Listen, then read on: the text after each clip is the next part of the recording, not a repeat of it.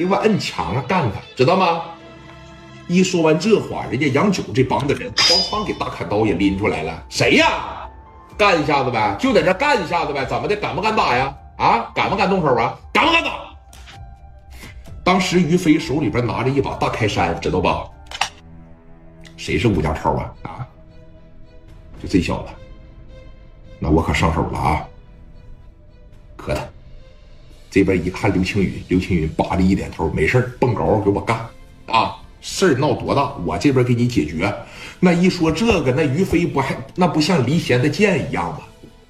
你呀，啊，你跟我磊个嘚儿喝呀，你呀，啊，后边这一大帮人哇着一上，你看史殿林当时一看于飞上手了，那还磨叽啥呀？飞哥这边都上了，可呗，一百多人就开始往那边逼。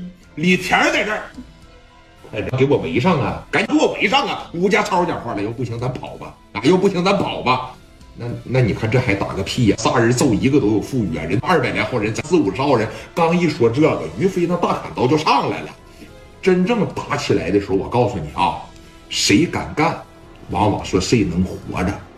越跑在后边越撵着崩你，你往往受伤受的会很厉害。这边什么吴家超啊，于飞这大砍刀，哐当的一刀就上来了啊，哇哇的就干上来了。这边讲话来反抗吧，对不对？你打你怎么也是打上了，但是你得反抗反抗，你不能撂挑子就跑吧。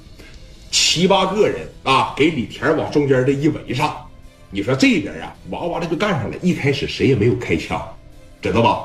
因为一旦动上了家伙事他性质就全变了。你老是说小镐把哎，小砍刀，这永远没事哐哐一帮人在这打，但是平均是俩人按住一个，哐哐这边就开壳。李田为了确保自个儿的生命安全，把自个儿的配枪拿出来了，知道吧？他合计吧，就朝天上开一下子，把这场闹剧就赶紧制止住。但是我问问你来。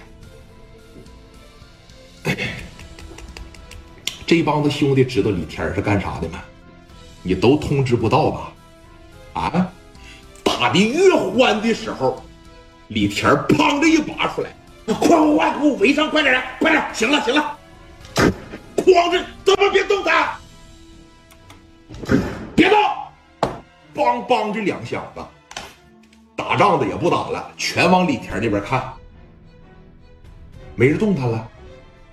打仗的时候，一旦哐哐要是放了响子，他就变了。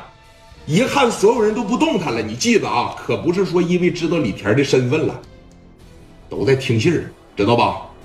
那就有一帮老弟在这瞅着，那心里讲话这怎么还敢放枪呢？啊！李田一看都不动弹了，朝着天上就又来了一下子，都别动弹啊！看着没？六十四啊，带钢印的。这这这这这帮子兄弟能知道吗？于飞这帮子兄弟也不知道啊？现在都在这，现在都这么瞅着他。吴家超这帮子兄弟吧，他情商也低。你现在就是快快啊！李处长，赶紧赶紧走，赶紧走！场面一控制住，赶紧给李田就整走呗。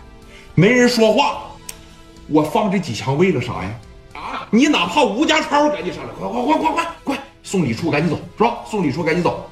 没有一个动弹，李田在这就觉得吧，尴尬之极。没人过来拉我一把呢，我借坡下驴了啊！